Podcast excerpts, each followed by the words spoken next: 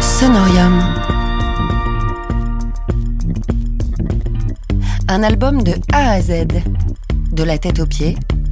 Un album sans dessus, sans dessous, en morceaux et en entier. Un album raconté et décrypté. En partenariat avec sonvideo.com, la référence IFI et Home Cinéma. Bonsoir à tous, je suis Julien Bitoun et pour cette première saison nommée Révolution, au pluriel ou au singulier comme vous le souhaiterez, je vais explorer six albums qui ont durablement marqué l'histoire de la musique et pour certains même l'histoire tout court avec un grand H. Je vais commencer aujourd'hui avec un album du King, celui par lequel son succès massif est arrivé, l'album éponyme Elvis Presley, sorti en 1956 sur le label RCA Victor et depuis réédité chez Sony Legacy. Vous pourrez donc le trouver dans toutes les bonnes drogueries. Elvis Presley, donc l'album, pas le mec, est sorti le 23 mars 1956 et précédé par le 45 tours Heartbreak Hotel, sorti le 27 janvier. C'est son premier album longue durée, mais pas son premier single. Autrement dit, c'est le premier album 33 tours qu'il sort à une époque où la mode est plutôt aux 45 tours. L'avènement véritablement du 33 tours n'arrivera que dans les années 60. Là, à cette époque-là, donc en 1956, la plupart des disques qui se vendent sont des 45 tours, donc avec un titre seulement sur chaque face. La carrière d'Elvis commence deux ans avant ça, plus précisément le 5 juillet 1954. À l'époque, Elvis vient de signer avec Sam Phillips, qui est le fondateur des studios d'enregistrement Sun. Sun, qui est donc à la fois un studio d'enregistrement et un label de distribution, euh, géré par Sam Phillips, qui est donc un amateur éclairé de musique noire, essentiellement de blues, et qui propose un service d'enregistrement à la demande. C'est-à-dire que d'un côté, il finance des enregistrements qu'il distribue ensuite sur son label. Il a notamment découvert Johnny Cash, Jerry D. Lewis, Roy Orbison, le chanteur de Pretty Woman, et beaucoup d'autres pionniers du rockabilly. Et en parallèle de ça, il propose donc un service de location de son studio pour à peu près n'importe qui euh, quand on veut enregistrer un message personnel et le mettre sur un disque. Eh bien, on peut s'adresser à Sam Phillips et repartir avec son petit disque où on dit bon anniversaire maman. Make me blue when each weary day is through. How I long to be with you, my happiness. C'est exactement ce qu'Elvis avait fait euh, quelques mois auparavant pour l'anniversaire de sa mère, il avait enregistré My Happiness. A posteriori, évidemment, il apparaît que c'était l'audition informelle d'Elvis et que c'était une manière pour lui de se faire entendre de Sam Phillips. Elvis ayant déjà cette ambition de ceux qui savent qu'ils sont bons et qui sont prêts à se faire entendre de tous de manière à y arriver. Sam Phillips étant évidemment la personne parfaite pour comprendre le talent d'Elvis, puisque Elvis avait cette même culture de musique noire que Sam Phillips. Elvis était un grand fan de blues, Elvis était un grand fan de gospel évidemment, et de country, et en mélangeant ces trois styles, il est arrivé au sien. Nous arrivons donc au 5 juillet 54. Une secrétaire avait noté le contact d'Elvis en le notant comme un bon chanteur de ballade, ce qui est très ironique quand on connaît euh, la suite et le fait que Elvis se fera essentiellement connaître comme un chanteur de rock, mais évidemment il restera un chanteur de ballade absolument bouleversant pendant toute sa carrière. Et donc Sam Phillips décide de donner sa chance à Elvis sur son label et programme cette session d'enregistrement. Euh, il contacte pour l'occasion les deux musiciens avec lesquels il bosse sur beaucoup d'artistes euh, qui n'ont pas leur propre groupe, en l'occurrence Scotty Moore à la guitare électrique et Bill Black à la contrebasse. Elvis lui tenant le chant et la guitare acoustique. Et euh, Sam Phillips commence à les enregistrer sur des ballades. Pendant une pause, Elvis fait le malin, il part sur un blues de Arthur Crudup qui s'appelle That's Alright. Il le prend hyper rapide, comme une blague. Et le génie de Sam Phillips, c'est de décider qu'il faut enregistrer ça. Et même plus loin, de décider qu'il faut le sortir comme premier single de ce nouveau chanteur.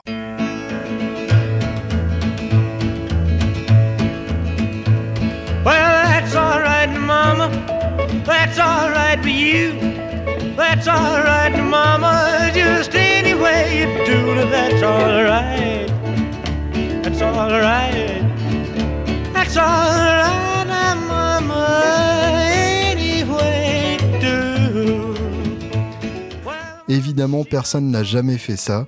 Personne n'avait pensé à reprendre cet héritage musical et à l'adapter au public blanc, et ce sera le génie d'Elvis, ce sera le génie de Sam Phillips que de vendre ce chanteur blanc au public blanc et ainsi de faire passer la musique des Noirs vers les Blancs, puisque à l'époque l'industrie musicale était très séparée.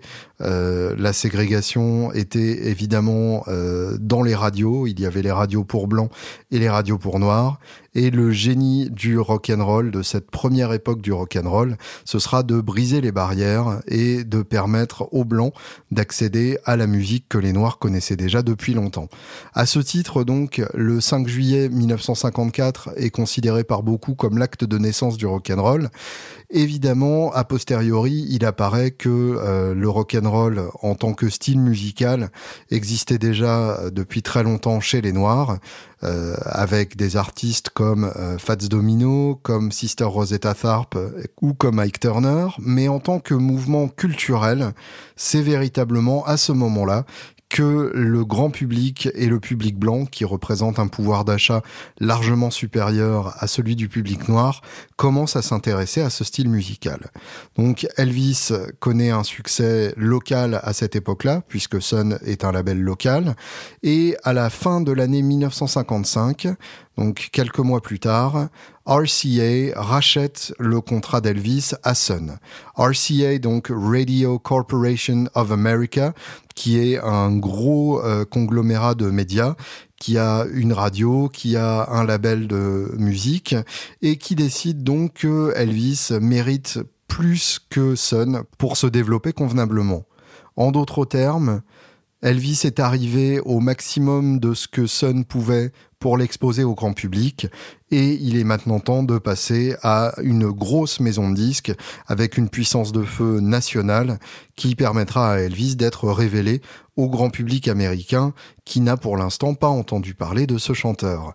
Donc euh, RCA rachète le contrat pour 40 000 dollars, ce qui est une somme colossale par rapport au music business de l'époque. En équivalent 2018, on est à 370 000 dollars, donc c'est colossal, surtout à une époque où le music business n'est pas encore l'activité ultra lucrative qu'elle va devenir entre autres grâce à Elvis. Euh, pour vous donner une idée, neuf mois plus tard, Elvis sera payé 50 000 dollars, donc 10 000 de plus que la valeur de son contrat, pour trois passages au Ed Sullivan Show, euh, l'émission de télévision américaine, après avoir fait scandale au Milton Berle Show en avril. Donc euh, la cote d'Elvis augmente de manière exponentielle à partir du moment où il rejoint RCA. Euh, le père d'Elvis signe ce contrat pour lui puisque Elvis n'a que 20 ans à l'époque, il est donc mineur puisque la majorité est à 21 ans aux États-Unis et c'est le moment où le colonel Tom Parker prend le contrôle de la carrière d'Elvis. Le colonel Tom Parker, c'est un des grands managers de l'histoire du rock au même titre que Brian Epstein pour les Beatles ou Peter Grant pour Led Zeppelin. C'est un des architectes essentiels du succès massif d'Elvis, un homme dont les méthodes mafieuses et la ténacité n'avaient d'égal que euh, le flair en termes artistiques. Nous en arrivons donc à l'album de 1956, Elvis Presley. Cet album est un mélange de sessions datant de périodes artistiques radicalement différentes. Ça en fait un album absolument passionnant à écouter d'un bout à l'autre. C'est une époque où les studios ont des sons radicalement différents. D'une part, évidemment, parce que leur architecture est différente, mais aussi parce que le matériel qu'on y trouve est radicalement différent puisqu'à l'époque, chaque studio fabrique son propre matériel d'enregistrement. Il y a quatre sessions différentes.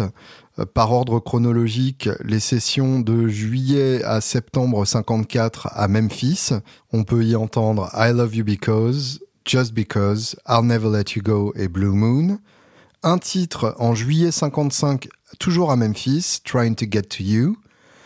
Les 10 et 11 janvier 56 à Nashville, I'm Counting on You, I Got a Woman et Money Honey. Et une dernière session les 30 et 31 janvier 56 à New York. Là, on enregistre Blue Sweat Shoes, One Sided Love Affair, Tutti Fruity et I'm Gonna Sit Right Down and Cry. Vous remarquerez euh, au passage que entre le 31 janvier 56, la fin de l'enregistrement, et le 23 mars, il y a euh, très peu de temps. Ça vous donne une idée aussi euh, de la vitesse à laquelle les albums étaient mixés et conçus à l'époque pour arriver sur le marché le plus rapidement possible. Les sessions de 54 et 55 sont des restes de ce que Elvis avait enregistré chez Sam Phillips pour Sun. Tandis que les sessions de 56 sont produites pour RCA par Steve Sholes, qui est l'ingénieur du son qui a signé Elvis chez RCA. On passe donc de Memphis, qui est une ville majoritairement noire, à Nashville, une ville majoritairement blanche, pour finir dans la ville de l'intelligentsia et de la sophistication américaine, New York. Donc il y a une évolution géographique qui s'entend évidemment dans les différents sons utilisés.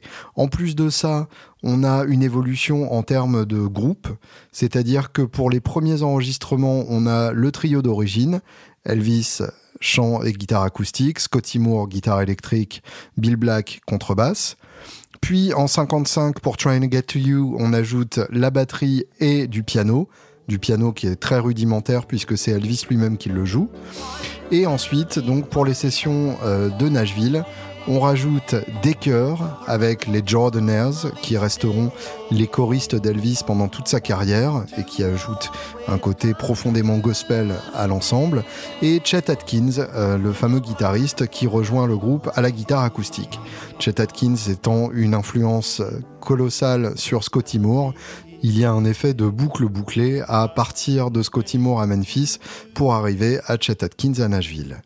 Elvis n'est pas un compositeur. C'est une époque dans les années 50 où c'est un métier bien à part. Il y en a qui font ça à longueur de journée, pendant que d'autres interprètent et chantent. Et donc, le choix des morceaux repris a une importance capitale dans la composition d'un album comme l'album de 56. À l'occasion de cet album, Elvis montre vraiment son génie de la sélection de titres. On trouve des titres très anciens, notamment Just Because, euh, dont la version des Shelton Brothers date de 1933, sachant que le morceau est encore plus ancien. Just because you think you're so pretty, just because you think you're so hot, just because you think you've got something that nobody else has got. Though you made me spend all my money Then you laughed and called me old Santa Claus. But I'm telling you, honey, I'm leaving you because, just because.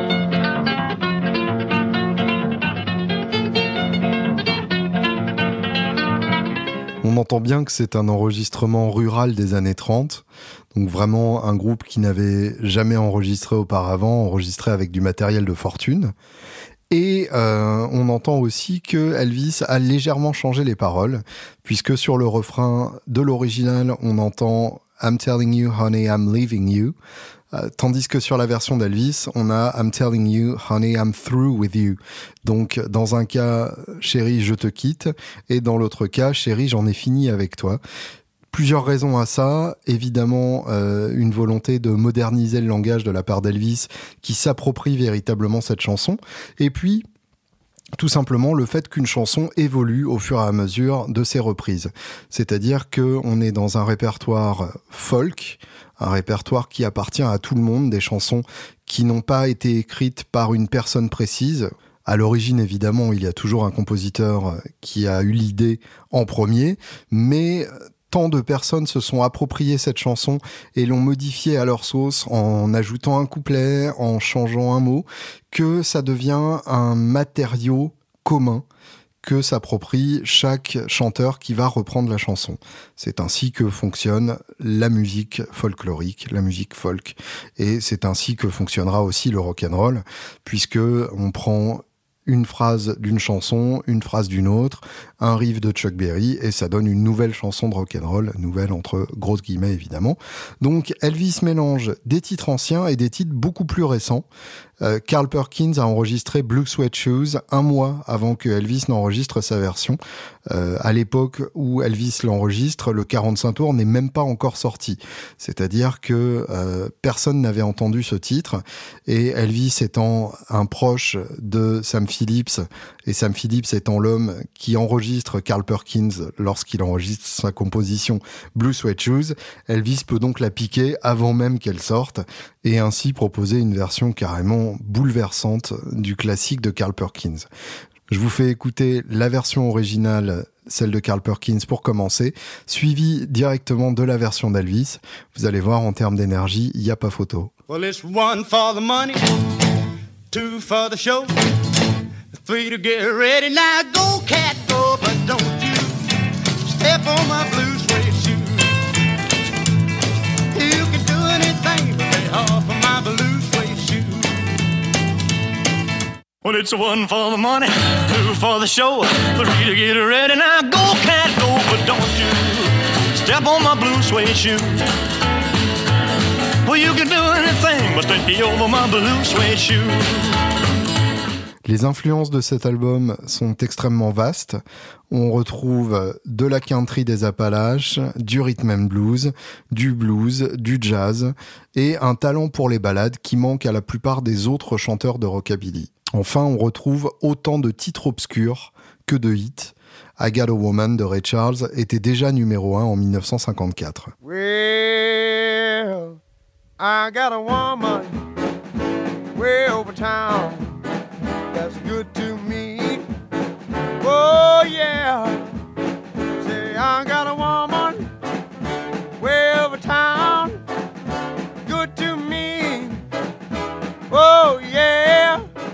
Pour autant, c'est un album cohérent par l'intelligence de la sélection, mais surtout par la capacité à dynamiter systématiquement les versions originales, en rendant la chanson plus rapide, plus pressante, plus agressive. Dans cette même logique, les titres sont très courts. Le titre le plus long de l'album, c'est 2 minutes 43 pour I Love You Because, et Tutti Fruity est le titre le plus court à 1 minute 59. On croirait des durées de titres des Ramones. On retrouve donc l'énergie primale du rockabilly et cette confiance incroyable dans la manière qu'a Elvis de chanter.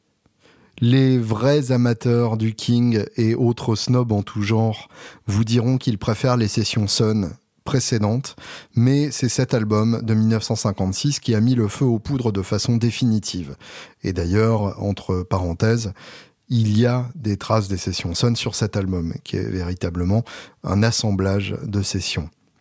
C'est un album qui est passionnant en ça qu'il témoigne d'une période de transition pour Elvis, entre la sauvagerie des débuts et une sophistication grandissante. Une sophistication qui le mènera dans le carrément sirupeux pour ses bandes originales de films. Pour l'heure, il sort un deuxième album dans la même veine fin 56. Donc là, il ne chôme pas. En 57, il sort un album de Noël et il part à l'armée en 58. Lorsqu'il revient en 60, il se concentre sur les bandes originales de films qui sont tous de véritables navets. Et donc ce premier album représente un sommet qu'il n'atteindra jamais complètement à nouveau. En tout cas, jamais avec cette naïveté et cet enthousiasme. Pour terminer, je voulais parler de la pochette de cet album, qui est tout aussi importante que l'album lui-même. On y voit donc Elvis en pleine action, avec une corde cassée sur sa guitare Martin recouverte d'une housse de cuir, et on sent l'énergie rien qu'à le regarder sur cette photo. Énergie sexuelle, énergie musicale, tout y est. L'importance de cette pochette se mesure au nombre de fois qu'elle a été reprise, quasiment verbatim par d'autres artistes. Ces nombreux postiches montrent bien que Elvis est un passeur, qui reprend, puis qui est repris.